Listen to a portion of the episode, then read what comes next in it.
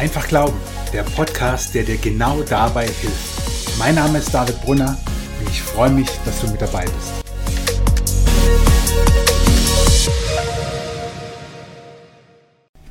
Bist du getauft? Und wenn ja, als Baby oder als Mensch, der sich das selber ausgesucht hat? Welche Rolle spielt die Taufe in deinem Leben? Warum ist Taufe so wichtig? Das sind Themen, um die es heute geht. Und ich habe das einfach mal so unter diesen Gegensatz gestellt. Säuglingstaufe oder Gläubigentaufe. Säuglingstaufe oder Gläubigentaufe. Es ist ein Reizthema, weil es ein wichtiges Thema ist, die Taufe. Und mein Podcast heißt einfach Glauben. Deswegen wird es bei mir jetzt keine lange Abhandlung geben. Äh, es gibt Bücher ohne Ende zum Thema Taufe. Ich will es schlicht halten und ich will vor allem geradeaus dir sagen, was ich denke zu einzelnen Themen, die Taufe betreffend. Und ich will nicht drum herum reden, sondern will dich mitnehmen in einen, ja, in einen Weg, in einen Prozess auf die Frage Gläubigentaufe, äh, Säuglingstaufe oder Gläubigentaufe. Man könnte das ja noch ergänzen und sagen, was ist richtig oder was ist besser. Bevor ich das mache, muss ich mit dir die beiden Begriffe klären, Säuglingstaufe oder Gläubigentaufe, damit wir vom gleichen reden und auch, auch, um dir zu erklären, warum ich das jeweils so nenne. Säuglingstaufe ist die Taufe eines Babys oder eines Kleinkindes, kurzum eines Menschen, der keine eigene Entscheidung für die Taufe getroffen hat. Und Säuglingstaufe, das ist ähm, ein Schlagwort, das gerade in der Landeskirche natürlich ähm, immer wieder gebraucht wird, weil dort Säuglinge getauft werden. Aber inzwischen sind es ja nicht nur Säuglinge, die ein paar Wochen alt sind, sondern oft auch schon Kinder im Alter von ein, zwei Jahren. Aber kurzum, deswegen sage ich, Säuglingstaufe steht für mich für die Taufe eines Babys, eines Kleinkindes, das keine eigene Entscheidung treffen kann und getroffen hat, sondern andere haben sie für das Kind getroffen. Gläubigentaufe, damit meine ich jemanden, der die eigene Entscheidung zur Taufe getroffen hat. Und ich sage bewusst nicht Erwachsenentaufe, weil das suggeriert, dass nur ab dem Erwachsenenalter man getauft werden könnte. Und das wiederum halte ich für falsch, sondern deswegen spreche ich von der gläubigen Taufe, weil es jemand ist, der an Jesus glaubt und der die eigene Entscheidung getroffen hat, ich will mich taufen lassen. So unterscheide ich diese beiden Taufen und um es vorwegzunehmen, für mich gibt es kein, oder anders gesagt, für mich gibt es so ein Entweder-Oder. Also ich kann nur von der Säuglingstaufe reden oder von der gläubigen Taufe.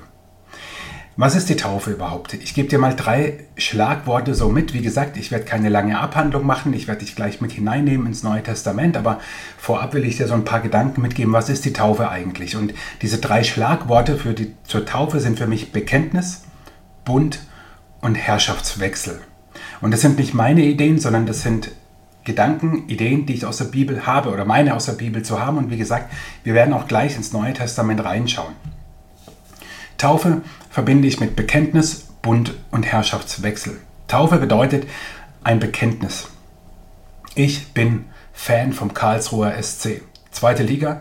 Äh, dafür werde ich jetzt nicht verfolgt oder irgendwas, aber wenn ich sage, ich bin Christ, ich bekenne mich zu Jesus Christus, dann kann es in manchen Ländern im 21. Jahrhundert dazu führen, dass du verfolgt und sogar getötet wirst.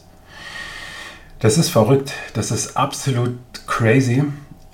Und die Taufe drückt dieses Bekenntnis wie kaum etwas anderes aus. Wer sich taufen lässt, bekennt sich zu Jesus Christus.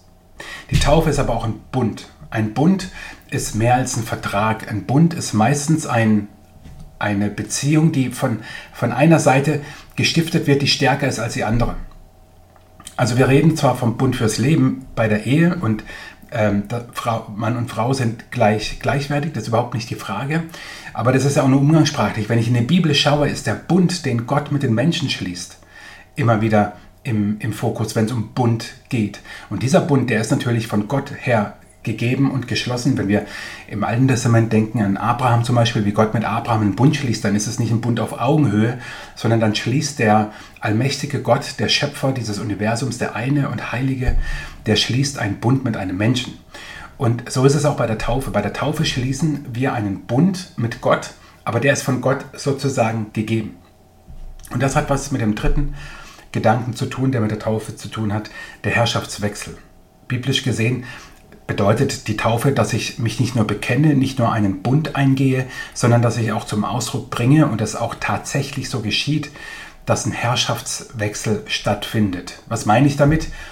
dazu steige ich jetzt mit dir ein ins Neue Testament. Wir lesen nicht allzu viele Texte, es gäbe ja viele Texte zur Taufe.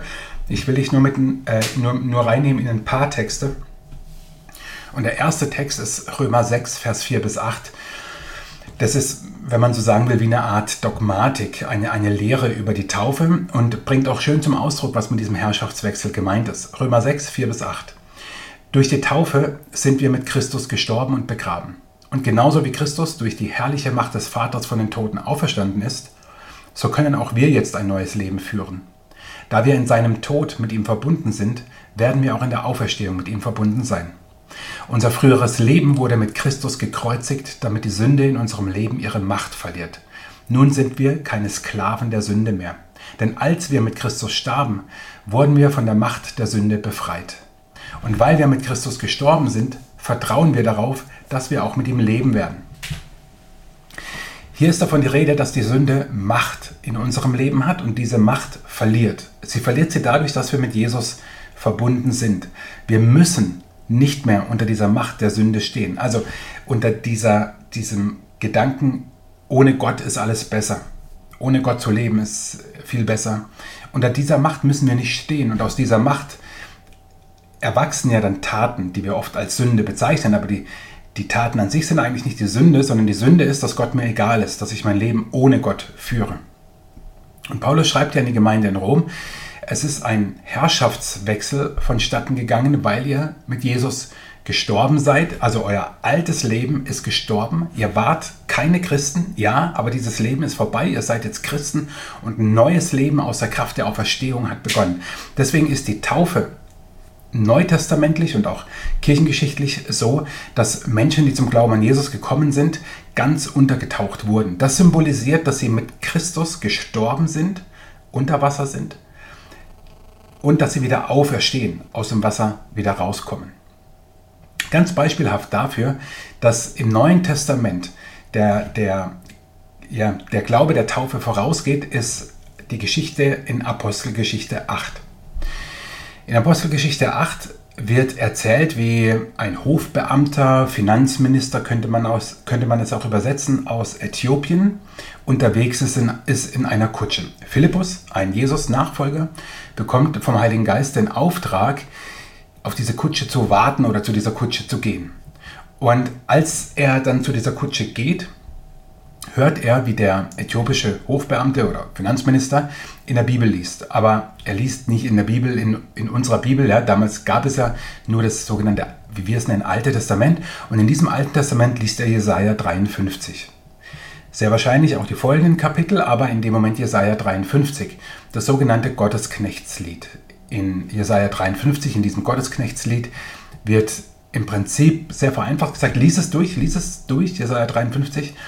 Dort wird die Kreuzigung von Jesus beschrieben, prophetisch, hunderte Jahre bevor sie stattfand. Und dann kommt Philippus so an die Kutsche und fragt den Hofbeamten, ey, sag mal, verstehst du eigentlich auch, was du da liest? Und er sagt so, wie soll ich das verstehen, wenn mir das keiner erklärt? Das ist ja auch echt crazy. Und dann lese ich mal die Verse 35 bis 38 aus Apostelgeschichte 8. Da begann Philippus bei dieser Schriftstelle und erklärte ihm die gute Botschaft von Jesus. Unterwegs kamen sie an einem Gewässer vorbei und der Hofbeamte meinte, sieh, da ist Wasser. Kann ich mich nicht hier taufen lassen? Er ließ den Wagen anhalten. Sie stiegen in das Wasser und Philippus taufte ihn. Kurzer Prozess, that's it. Im Neuen Testament lesen wir einige solcher Stellen und vor allem lesen wir nur Stellen, an denen Menschen zum Glauben an Jesus kommen und sich dann taufen lassen. Also so etwas wie die Säuglingstaufe gibt es im Neuen Testament nicht. Es gibt keine einzige Stelle im Neuen Testament, in der explizit von der Taufe von Babys, Säuglingen, Kleinkindern die Rede ist, beziehungsweise von Menschen, wie ich es oben definiert habe, die sich nicht selber dafür entschieden haben. Es gibt keine einzige Stelle. Es gibt aber, je nach Übersetzung, die du hast, bei Luther heißt es dann, er ließ sich aber mit seinem ganzen Haus taufen. Und da sagen nun manche, nun, wenn er sich mit seinem ganzen Haus taufen ließ, oder in anderen Übersetzungen heißt es dann, er ließ sich mit allen, die in seinem Haus lebten, taufen, dann werden da sicherlich auch Säuglinge und Kleinkinder dabei gewesen sein. Nun, sagen wir es mal so, hätte, hätte, Fahrradkette. Also explizit ist davon nicht die Rede. Und wenn wir in die Kultur der damaligen Zeit schauen, dann spielen Kinder, und jetzt rede ich nicht nur von Säuglingen, sondern ich rede von, von Kleinkindern, wir würden heute sagen Kinder im Grundschulalter und weiterführende Schule so, ähm, die spielen keine Rolle. Wir reden ja oft von dieser patriarchalischen Gesellschaft, in der der Mann das Sagen hat und die Frau nicht. Das stimmt auch, das war so. Und danach erst kamen die Kinder. Also die, die, die hatten noch weniger Standing. Es ist absolut nicht davon auszugehen, dass in dieser Gemeinschaft, von der die Rede ist, Kinder dabei waren. Ich lese dir die zwei Stellen vor, in dem es ähm, im Neuen Testament ja, davon die Rede ist, dass sich jemand mit seinem ganzen Haus oder mit denen, die da eben lebten oder zusammen waren, taufen ließ. Die erste Stelle ist Apostelgeschichte 10, Vers 44 bis 48. Die Apostelgeschichte beschreibt ja, also sehr vereinfacht zusammengefasst, all das, was die erste Gemeinde in Jerusalem erlebt hat. Jesus ist gestorben und auferstanden und die Jünger blieben zusammen und bildeten die erste Gemeinde. Und das wird beschrieben in den ersten Kapiteln und dann geht es natürlich auch noch weiter mit den Missionsreisen von Paulus, dann im kleinasiatischen Raum und wie die ersten Gemeinden gegründet wurden. Und in Apostelgeschichte 10 ist es so, dass Petrus zu einem römischen Hauptmann namens Cornelius kommt. Und allein das ist schon crazy, dass er dorthin geht, denn für Petrus ähm, war es deswegen schwierig, weil, weil die Jünger von Jesus und Jesus selber kamen ja aus dem Judentum. Und einige hatten Bedenken, Probleme, dass auch Nicht-Juden von Jesus dann hörten, verkündigt wurde und dachten, hey, das kann doch nicht sein, dass die auch zum Glauben kommen. Ich dachte, das ist nur der, der Messias, Jesus kommt nur für die Juden. Also das war schon crazy genug, dass Petrus zum Cornelius, zu diesem römischen Hauptmann gegangen ist. Und was er gemacht hat, er hat Cornelius von Jesus erzählt, er hat gepredigt sozusagen. Und jetzt steht in Apostelgeschichte 10, Vers 44 bis 48 folgendes. Noch während Petrus sprach, kam der Heilige Geist über alle, die seine Botschaft hörten. Die jüdischen Gläubigen, die mit Petrus gekommen waren, staunten, dass Gott auch Nicht-Juden den Heiligen Geist schenkte. Denn sie hörten sie in anderen Sprachen reden und Gott loben. Da fragte Petrus, wer könnte jetzt noch etwas dagegen einwenden, dass sie getauft werden, nun da sie den Heiligen Geist empfangen haben, genau wie wir? Und er gab Anweisung, sie im Namen von Jesus Christus zu taufen.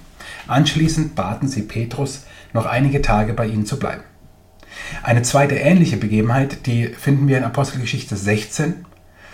In Apostelgeschichte 16 ist es so, dass Paulus, also nicht Petrus, sondern Paulus und Silas, ein Mitarbeiter von ihm, im Gefängnis waren, weil sie einen dämonischen Geist ausgetrieben haben.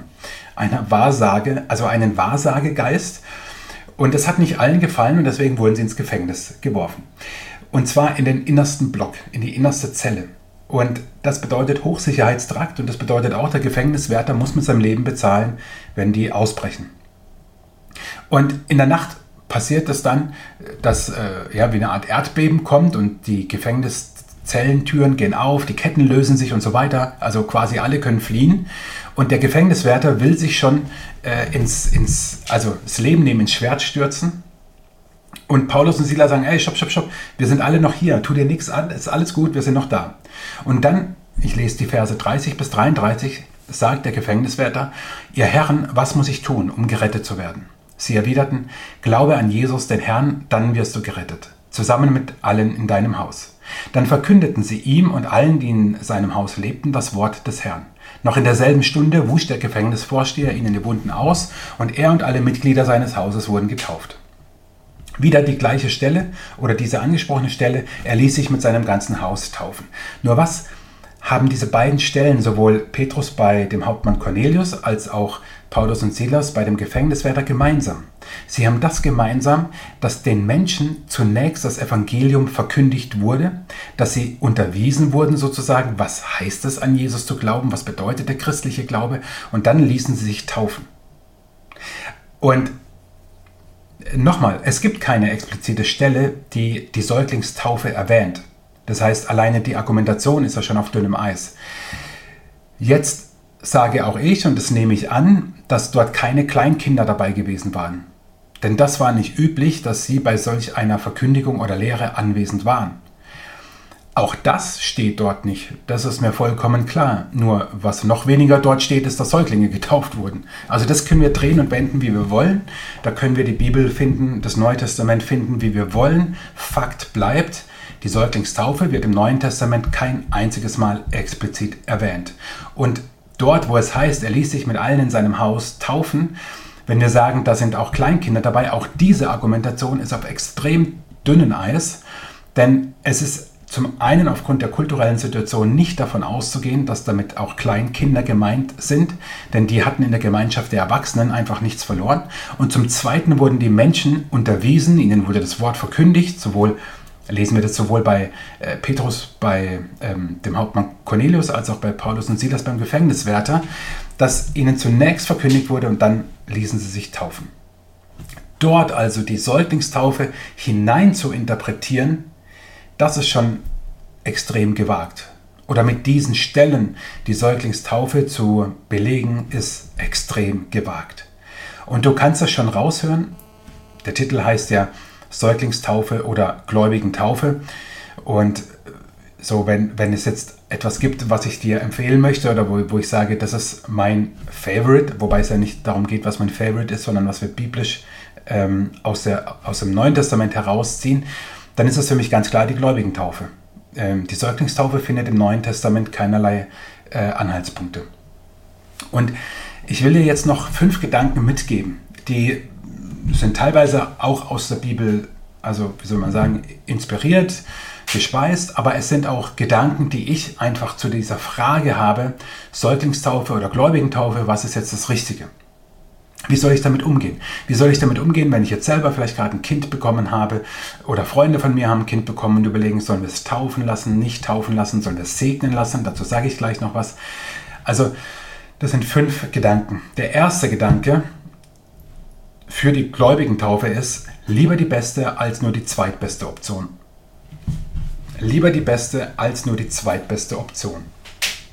Ich glaube, wir sind uns einig darin, wenn du Kinder hast oder wenn du keine hast, wenn du Paten, Pate bist vielleicht von Kindern oder wenn Freunde von den Kindern haben, zu denen du einen guten Draht hast, du willst nur das Beste für sie. Dieser alte spießige Spruch der Eltern, ne? wir wollen nur dein Bestes. Der stimmt ja, der stimmt. Eltern wollen für ihre Kinder das Beste. Und was ist geistlich gesehen das Beste? Das, was in der Bibel steht, das, was im Neuen Testament steht.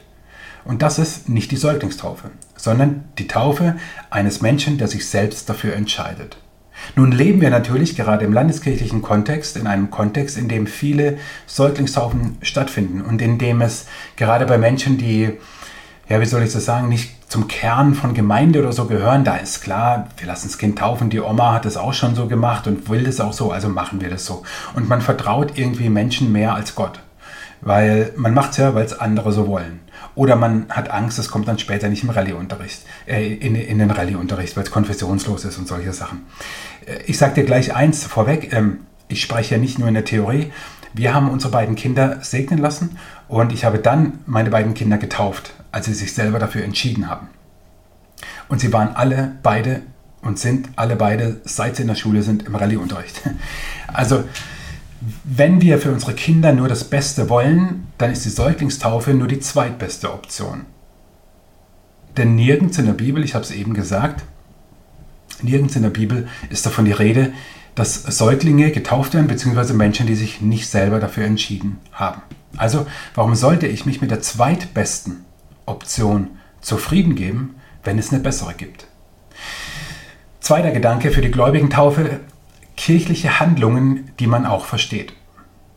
Kirchliche Handlungen, die man auch versteht.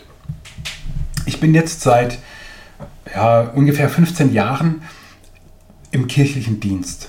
Und ich habe in dieser Zeit viel über die Taufe gelesen. Ich habe selber getauft. Ich habe äh, diskutiert über die Taufe, alles Mögliche. Die Taufe wurde in unserer in, oder in meiner, in der Badischen Landeskirche äh, auch schon glorifiziert zur Kirche bei Gelegenheit, dass die sogenannten Kasualien, also aus dem lateinischen Kasus, Fall, also wenn Kirche äh, in Anführungszeichen einem zufällt, das heißt, wenn Taufe ist, wenn Beerdigung ist, wenn Konfirmation ist, wenn Hochzeit ist, das nennt man die Kasualien, weil da Kirche sich ereignet, weil es einen ganz konkreten Fall gibt, Anlass gibt. Und Das wurde eine Zeit lang in unserer Kirche so verkauft als Kirche bei Gelegenheit und dass das doch großartige Chancen sind. Ganz ehrlich, und das speist sich vor allem aus meiner Erfahrung und Beobachtung, aber auch aus Gesprächen mit Kollegen. Ich habe noch nirgendwo gehört, dass Gemeindewachstum entstanden ist. Und damit meine ich jetzt nicht einfach nur, dass Menschen mehr da waren als vorher, sondern ich meine auch geistliches Wachstum, dass das durch die Säuglingstaufe entstanden ist. Das glaube ich nicht. Hier wird ein, eine Handlung an einem Baby vollzogen, das manchmal schläft, manchmal schreit, manchmal isst irgendwas. Und klar findet man das alles süß, ja. Also so die Babys, so goldig, die Augen, das Lächeln und so weiter. Ach, und dann schreit's, ach, wie niedlich. Das, also, also ich bin da voll, voll dabei, ja. Ich, ich mag Kinder, ich habe selber Kinder, meine Kids waren klein. Es, Kinder sind einfach was Wunderbares, was total Schönes. Aber muss man sie deswegen taufen? also manchmal habe ich den Eindruck, wir, ähm, wir verwechseln dann in dem Moment auch, um was es geht. Ja? Dann ist so das Augen Paar voll auf dem Baby drauf und weniger auf dem, was da passiert. Und immerhin ist, es, ist die Taufe ja nach evangelischem Verständnis ein Sakrament. Das heißt, also Abendmahl und Taufe sind ein Sakrament. Das heißt, Gott handelt, während der Mensch äh, eine, eine Handlung voll, voll, vollzieht. Also beim Abendmahl ist es vielleicht noch einfacher zu erklären. Rein objektiv betrachtet isst man ein Stück Brot und trinkt einen Schluck Saft oder Wein so mehr passiert da nicht, das ist die Handlung, aber geglaubt wird, dass es Leib und Blut Jesu ist. Crazy. Genauso in der Taufe, da wird ein Mensch einfach objektiv betrachtet unter Wasser getunkt wie im Schwimmbad, aber trotzdem geschieht ein Herrschaftswechsel, ist es ein Bekenntnis und ein Bund wird eingegangen. Also das können wir nicht erklären. Und ich finde, wir, wir brauchen unbedingt ein kirchliches Handeln, das man auch versteht, wo man weiß, ah, okay, ich verstehe, warum das so ist. Und das ist bei der Säuglingstaufe einfach ganz schwierig zu vermitteln. Also, zwei, zwei Gedanken. Der erste Gedanke ist lieber die beste als nur die zweitbeste Option für das Kind. Der zweite Gedanke ist, wir brauchen unbedingt ein kirchliches Handeln, das man auch versteht. Und das ist die Säuglingstaufe nicht. Dritter Gedanke ist die eigene Entscheidung. Wenn ein Mensch sagt, ich möchte mich taufen lassen, dann ist davor in seinem, äh, in seinem Herzen, in seinem Glauben, in seinem Denken schon ganz viel abgegangen. Da, da wird es im Glauben auch Sorgen, Ängste, Zweifel, Nöte, alles Mögliche gegeben haben, aber auch Momente des, also der, der großen Zuversicht, des Vertrauens in, in Gott und alles Mögliche wird es da gegeben, werden, ge äh, gegeben haben. Kurzum, ein Mensch ist glaubenstechnisch schon durch vielleicht einige Höhen und Tiefen gegangen und sagt dann, ich will mich taufen lassen. Und hier komme ich auch nochmal zurück, warum ich das ganze Gläubigentaufe nicht Erwachsenentaufe nenne, denn mir, für mich spielt es keine Rolle, ob diese Person, der Mensch, der sagt, ich will mich jetzt taufen lassen, weil ich an Jesus glaube, ob der 8 Jahre ist, ob der 28 Jahre oder ob der 88 Jahre ist. Übrigens spielt es auch keine Rolle, ob dieser Mensch also besonders schlau ist oder nicht. Oft höre ich als Einwand auch, was ist mit geistig Behinderten da habe ich die Erfahrung dass, ähm, gemacht, dass, also, dass geistig behinderte Menschen oft wesentlich deutlicher und klarer zum Ausdruck bringen können, ich liebe Jesus, wie das andere Menschen tun können. Und auch da, wenn, wenn ein Mensch sagt, den wir als geistig behindert sehen, in, in Klammern, ich mag diesen Ausdruck nicht, weil ich mich da manchmal frage, wer ist eigentlich geistig behindert und wer nicht. Also bei den einen merkt man sieht man es vielleicht, bei anderen nimmt man das nicht wahr. Ich finde das sehr, sehr schwierig, aber ich sage das so, weil es als Einwand kommt und weil man es dann vielleicht versteht. Wenn, wenn, wenn diese Person sagt, ich will mich taufen lassen, ja, dann taufe ich die Person. Das ist ihr Wunsch. Das ist ihre Entscheidung von dieser Person. Und deswegen ist die eigene Entscheidung einfach so wichtig. Es ist auch deswegen so wichtig, Paul, äh, Paulus sage ich schon, Martin Luther hat es mal gesagt, ähm, Baptizatus sum, ich bin getauft. Er hat sich das immer wieder vor Augen gerufen. Ich komme nachher nochmal kurz darauf zurück, dass es seine Entscheidung ist. Und dann geschieht nämlich etwas. Man feiert die Taufe bewusst. Das ist mein vierter Gedanke. Also der erste Gedanke, lieber die beste als nur die zweitbeste Option. Zweitens kirchliches Handeln, das man auch versteht. Drittens die eigene Entscheidung, ich will mich taufen lassen. Viertens ein bewusstes Feiern. Da, da, da meine ich gar nicht mal die Familienfeier im Anschluss, ja, bei lecker Kaffee, Kuchen, Grillen oder sonst was, das gehört auch dazu, das ist wie beim Geburtstag, super. Alles gut. Was ich aber meine ist das bewusste Feiern der Taufe an sich. Und ich sag dir, leider kannst du das jetzt nicht sehen, ich kriege gerade eine Gänsehaut, weil ich mich an die letzten Taufen erinnere, die ich jetzt hatte vor wenigen Wochen. Und da nehme ich dich jetzt nämlich mal mit hinein, wie das bei uns so ist. Wenn wir eine Taufe oder Taufen haben von Menschen, die sich für Jesus entschieden haben und sagen, ich will mich taufen lassen. Wir feiern am Sonntagmorgen Gottesdienst und der Gottesdienst endet dann nicht in der Kirche, sondern wir gehen dann mit allen, meistens kommen wirklich auch alle mit oder fast alle, die im Gottesdienst sind, an die Wutach, das ist ein Fluss bei uns, der fließt also wir, wir laufen zwei Minuten, eine Minute, zwei Minuten, ähm, laufen wir durchs Wohngebiet und dann fließt da die, die Wutach schön am, am Rand des Ortes, viel Wiese und so weiter, Radweg, richtig schön. Äh, dort fließt die Wutach. Dort gehen wir hin, dort feiern wir dann also keinen extra Gottesdienst, aber es ist auch nicht so, dass wir jetzt gleich ins Wasser rennen und los geht's, sondern wir, wir warten dort erstmal, bis alle da sind. Dann begrüße ich nochmal kurz, sage Hallo und bete für die Täuflinge. Ich stelle die Täuflinge vor oder sie selber sagen vielleicht kurz ein Wort zu sich. Und dann singen wir ein Lied. Und dann kommen wir zum, zur eigentlichen Taufhandlung. Ähm, das heißt, meistens sagen dann die Täuflinge, das klingt jetzt so nach kleinem Kind, aber jetzt bei der letzten Taufe war es ähm, ein, ein Teenager-Mädel und ihre Mutter. Das war echt cool. Dann sagen die, warum sie sich taufen lassen wollen. Und dann gehe ich mit denen ins Wasser. Und wir sind dort eben auf einer Wiese, da sind ganz viele dabei, viele Familien dabei, ist immer ganz trubelig und wuselig. Und dann gehe ich mit denen, die sich taufen lassen wollen, einzeln ähm, ins Wasser. An eine ganz bestimmte Stelle, wo, wo es in der Wut auch so eine kleine Absenkung gibt, wo wir dann wie so ein Mini-Becken haben, wo es auch dann tiefer ist.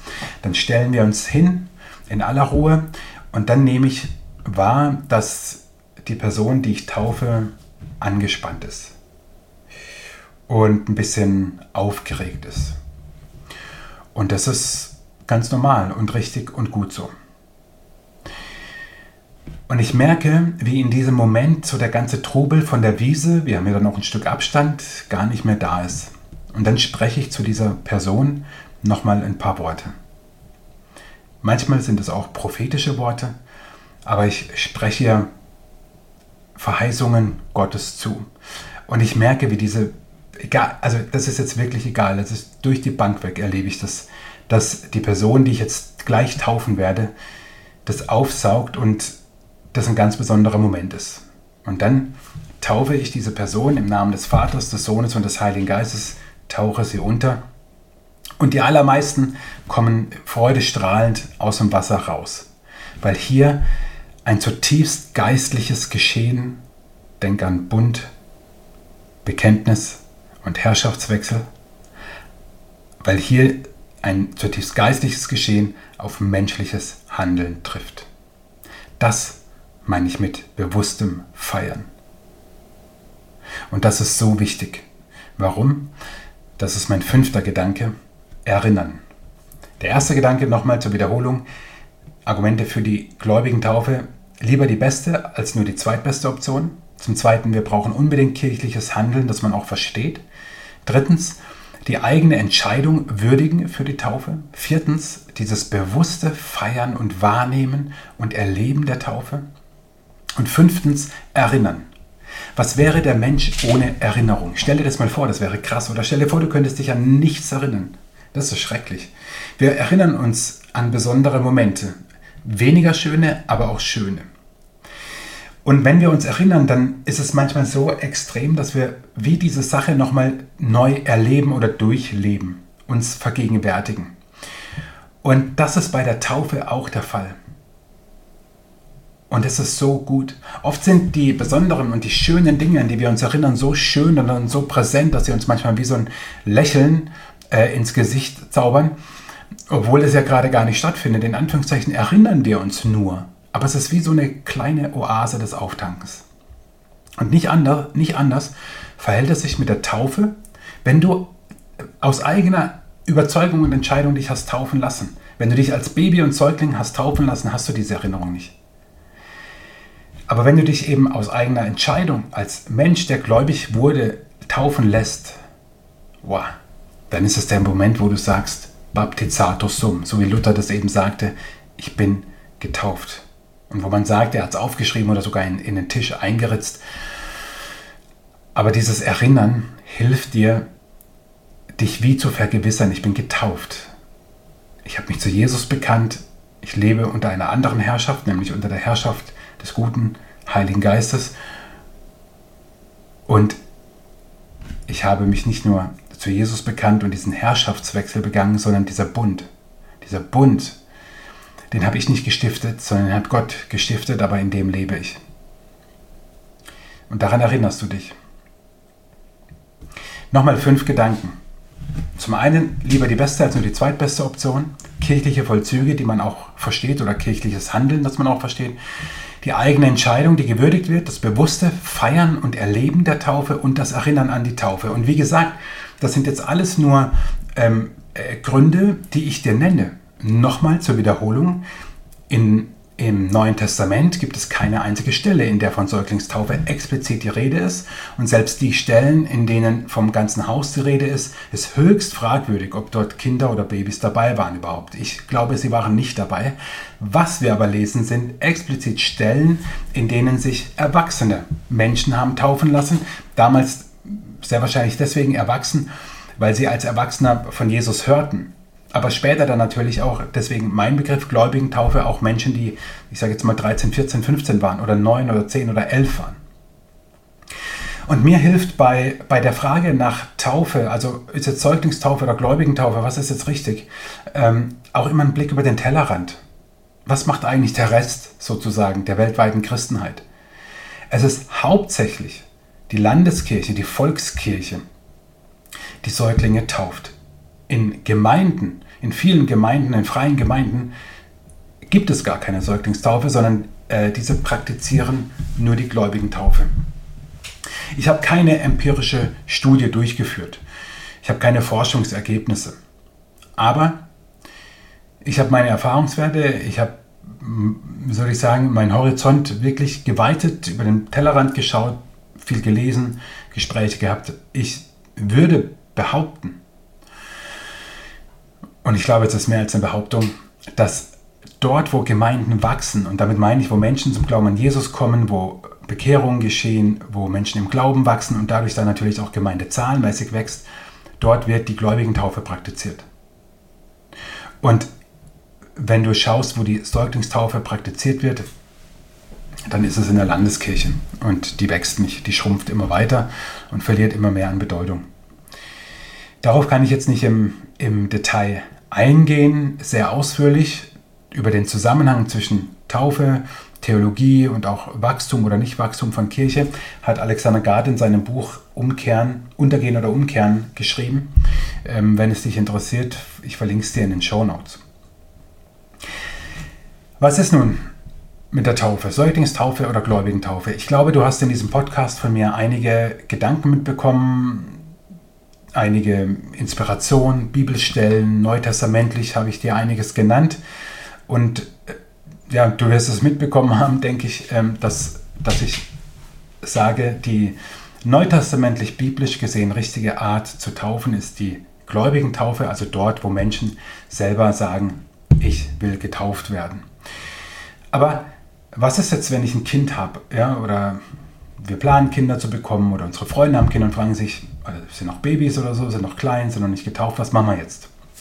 Und da kann ich nur sagen, was im Prinzip fast alle Freikirchen machen, was wir als Kirchengemeinde auch anbieten, ist, lass dein Kind segnen, lass dein Baby segnen, komm damit in den Gottesdienst und lass es segnen.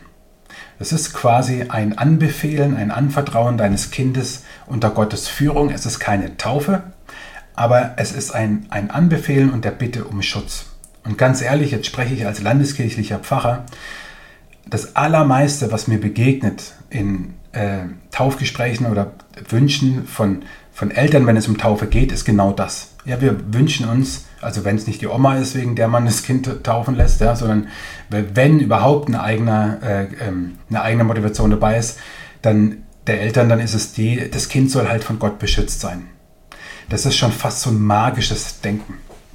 Es hat mit Taufe nichts zu tun, dafür braucht man auch keine Taufe, aber wenn wir das Kind segnen, sprechen wir Gottes gute, Gottes guten Willen und Gottes Liebe über dem Kind aus. Also lass dein Kind segnen und gib ihm die Chance, dass es sich dann eines Tages selber für Jesus entscheidet, sowieso, das ist das Allerwichtigste, und sich dann taufen lässt.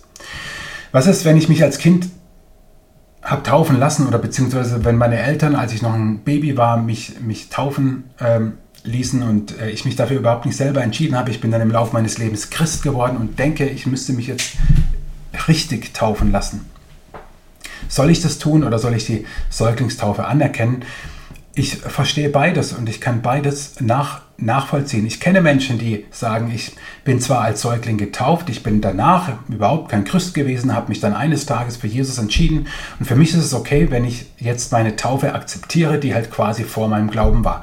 Das kann ich verstehen, auch wenn es ein bisschen ein Konstrukt ist.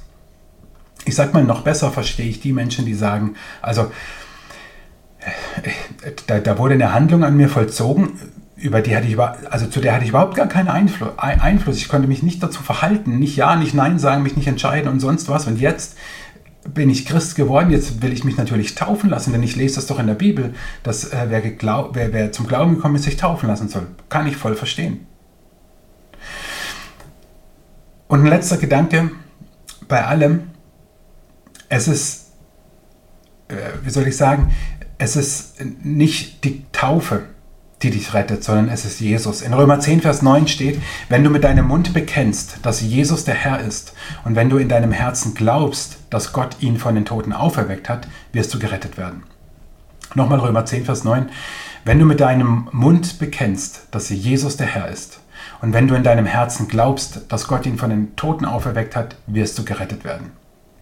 Das rettet dich, der Glaube an Jesus Christus. Und weder die eine noch die andere Form von Taufe rettet dich. Aber ich hoffe, das wurde auch deutlich in diesem Podcast, dass das ein oder andere, wie wir taufen, eine bessere und weniger gute Option ist. Und das mag dich vielleicht überraschen, wenn du mich vor allem kennst als landeskirchlichen Pfarrer oder wenn du selber vielleicht auch in der Landeskirche groß geworden bist und das gar nicht so kennst. Ich habe das selber oft erlebt, wenn, also sowohl bei der, der Segnung meiner Kinder, als auch bei der Taufe meiner Kinder oder bei der Taufe anderer in der Wutach, wie ich es dir vorhin erzählt habe, wenn Menschen zum Glauben an Jesus gekommen sind. Ich habe immer wieder Stimmen gehört von Leuten, die gesagt haben, boah, wenn ich das gewusst hätte, dass sowas geht, dann hätte ich meine Kinder nicht taufen lassen. Das habe ich immer wieder gehört.